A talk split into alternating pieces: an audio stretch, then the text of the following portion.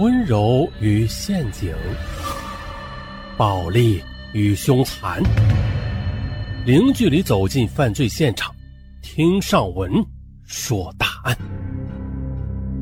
本节目由喜马拉雅独家播出。这是一个与死囚的约会，一个杀人犯的心路历程。一天。预审民警范伟来找我，哎，林松啊，他执意说要见见你这位公安记者。林松其人，我还是有印象的。一九九八年八月二十二日，山东省临沂城一个个体户朱涛被人杀害了，这林松他就是凶手。当时我也在当地的报纸上做了报道的。那现在从道义和法律的角度考虑吧。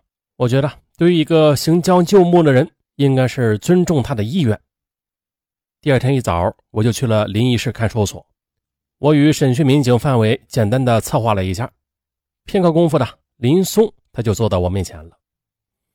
他极为认真的问：“我是快上路的人了，今天我咋想的就咋说，行不？”我也挺痛快。行啊，你说吧。于是他一口气说了整个上午。为了多给他点时间，我们中午给他打了饭，边吃边说的。我自打进了号里，我就一直想见你。我从东北来临沂经商八九年了，经常看你的文章。临沂公安破的大案子，许多都是你写的，当然还有我杀人的报道。我是在号里看的。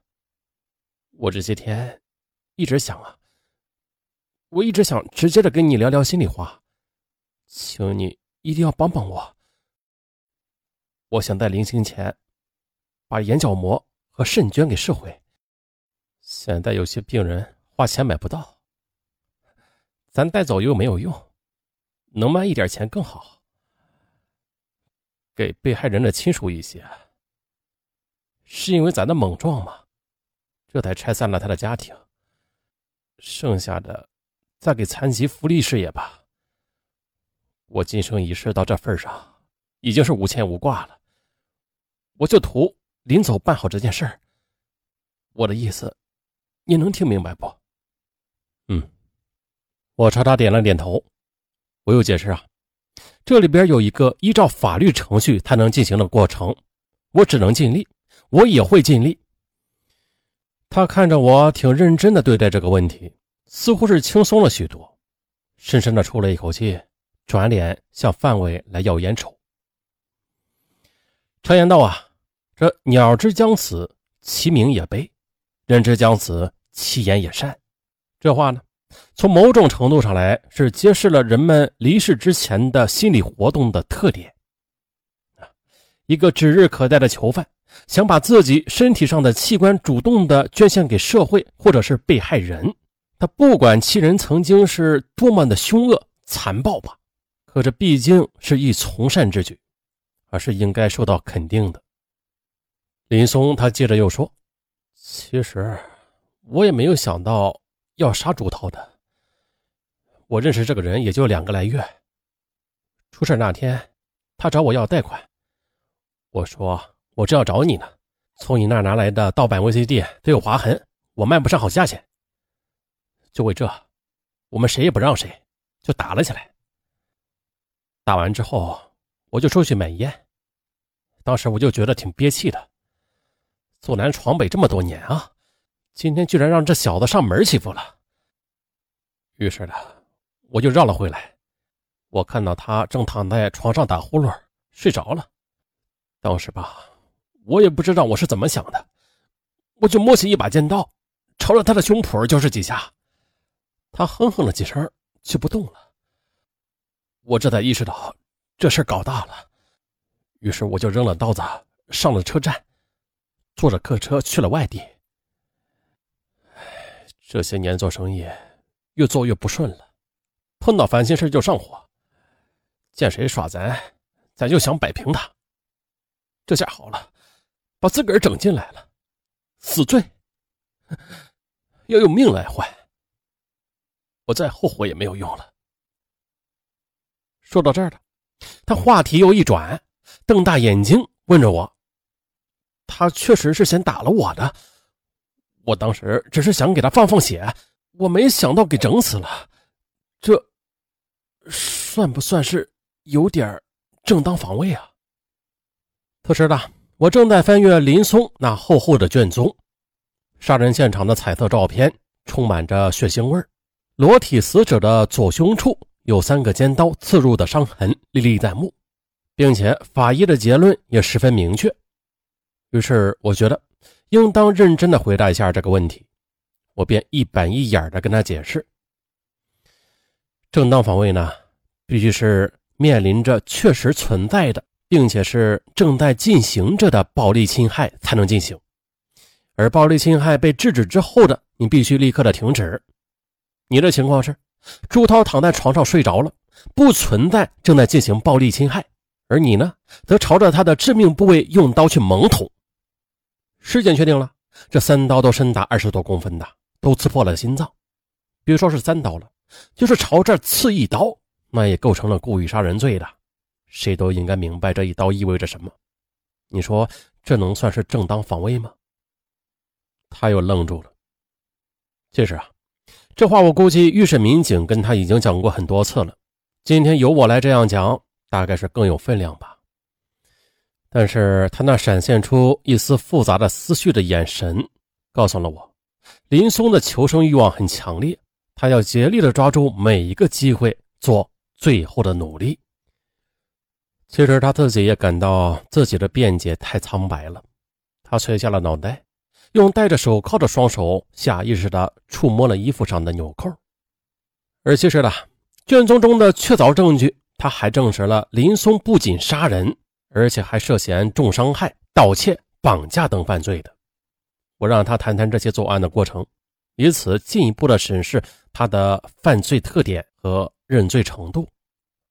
啊，是这样的，前年我到江苏信宜市帮别人要贷款。去后那家人挺硬的，说你来了没有用，我现在没有钱。我一听就来了气儿嘛，把他几岁的孩子一把就抓起来，塞进了大提包里。我当时说，今儿个我只问一声，钱到底给不给？那家人就吓懵了，一下子就把钱全给了。你这是帮人追贷款吗？你这不是绑架犯罪吗？不这样的话，我要不来钱呢。你不知道，生意人之间有些欠账是很难要的。我这受人之托，让咱们去跑一趟，要回来的话就提成百分之三十。要账那玩意儿最难了，你不心狠手辣，那谁会把钱扔给你啊？还有，就是那个伤害案。一九九八年的夏天，朋友托我。到临沂市某厂家属院为他摆平一件事儿。进了那家，本来不想动手的，可是那家的两口子不会办事儿又要报警，又要动手打我，硬逼着我来了。真的，我就摸出刀子捅了那个男的一刀，又给了他老婆一下，这不又伤了两个。我翻阅了一下被害人的法医鉴定，王某。男，利器刺入导致胃破裂，系重伤害。陈某，女，利器刺入导致结肠行肠破裂，系重伤害。我把这段念了一遍，而后又对林松讲啊，那就如你刚才自己讲的那样吧，你先后实施了杀人、重伤、绑架、盗窃等犯罪活动，涉罪之多，后果之重，那是不同一般的。可你呢？你的理由是？把人杀了，那是因为被害人找上门来惹你发了火；把别人的孩子装进提包里恐吓，那是因为你不这样做你要不回钱来；持刀闯入人家把一对夫妇捅成重伤，是因为被害人要报警不会办事那我问你吧，如此残暴的犯罪，你却一概的归咎于被害人，是不是有点强盗逻辑了？对此，林松无言以对，他沉默了许久。话题转移到了犯罪原因的方面，我要看看这林松他会对此做如何解释。说起这个，他侃侃而谈，果然的有一套自己的见解。经商，主要的原因就是经商，经商能让人荣华富贵，也能让人腐化堕落。有句话不是很形象吗？说男人有钱就变坏，女人变坏就有钱。都是和钱有关系。我呢，一九八二年就在东北做生意了，那时候挣钱确实太容易了，给饭店宾馆送食品添加剂和红白糖，我每天净挣好几千。我自个儿盖了漂亮的房子，高档摆设也是一应俱全，再后来又买了两辆机动车雇人送货。我年纪最轻，却在当地最富。人家给我说了对象。皮肤雪白，特漂亮。我那时不但能挣钱，还能顾家，那光景在当地可惹眼了。挣钱挣多了，我就挥金如土。在那个年代，大连宾馆的总统套间一夜一千四百元，我也敢住。一桌宴席好几千，我高兴了就摆上一桌，让朋友们乐一乐。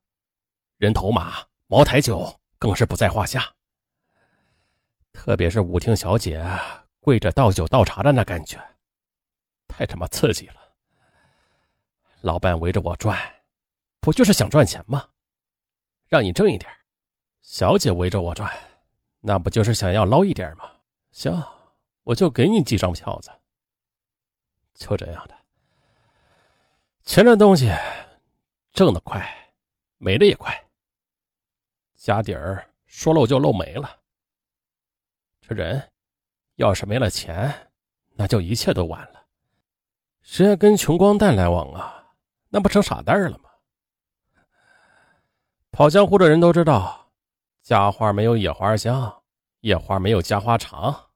没钱了，女人也不来找咱了，只找自己老婆好，也晚了。你说说吧。我这不是全让钱给折腾的吗？当初要是咱不去经这个商，哪还能落到今天这个地步啊？林松他还认为，环境、性格等因素也是在导致犯罪的方面起到了重要的作用。他做了这样的表述：咱接触的人不行，酒肉朋友，狐群狗党，为了钱说翻脸就翻脸，我都是看不起这些人的。可是又整天的在一块儿，文明高尚的人又不和咱搭界，物以类聚嘛。我就成了这个样子，看着周围的人个个是坑蒙拐骗、尔欺我诈，我呢也不想总吃亏嘛。于是碰上个窝囊事儿，捅刀子就不当回事了。还有的，现在的环境也太差了，黄色录像到处有。不管你们公安怎么查，他们都有办法搞出新的来，专门的等到半夜放。小年轻们专爱看这个。不过话又说回来，你不放三级片，谁还来看呢？谁看这个，谁就不做好事我们号子里还有两个被判了死刑的，还不是哥们几个商量啊？商量什么事都敢做，手段呢？都是跟着那些暴力电影和录像上学的，所以我说，环境不行。好，咱们话再说回来啊，林松所例举的这些方方面面，有些确实是现实社会中确实存在的，但是需要强调的是，把自己的犯罪全部的都归咎于社会上的那些某些不良现象的影响，这是不负责任的。足以证明啊，林松他仍没有找到根本的原因。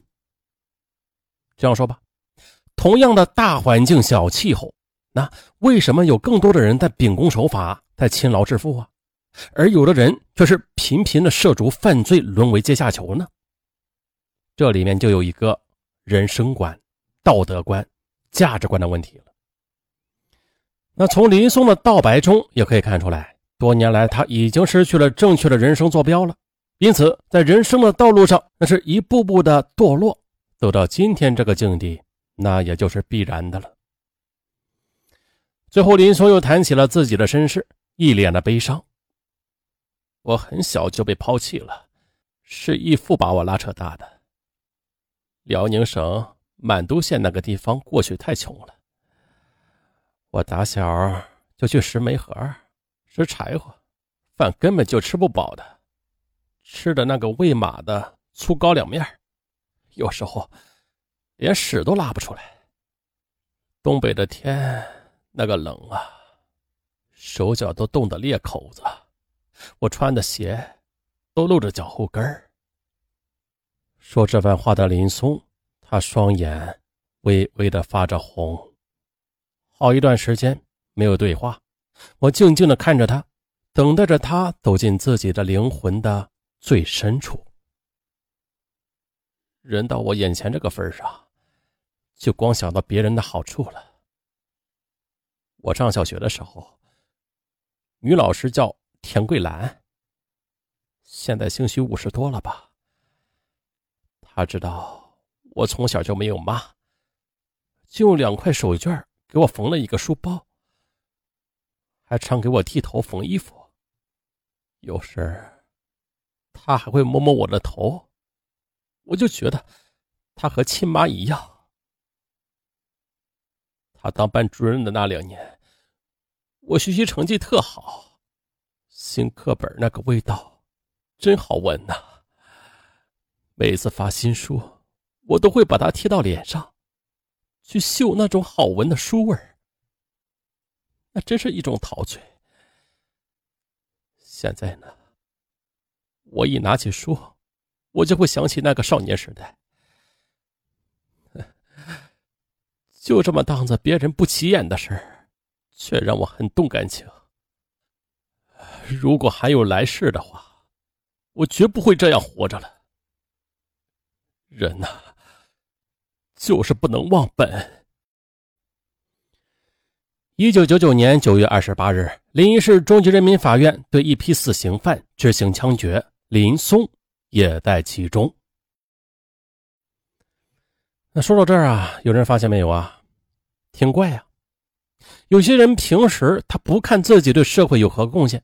他总觉得社会对他不公正，由此便积蓄了一些怨恨，以致以报复的心态对待社会。生死离别之际了，这才意识到人间竟然有这么多美好的东西，这真的是一种悲哀啊！如果平时转换一下观察、评判社会的思维方式的话，那也许结局就会截然不同了。好了，本案就到这儿吧，我是尚文。咱们下期再见。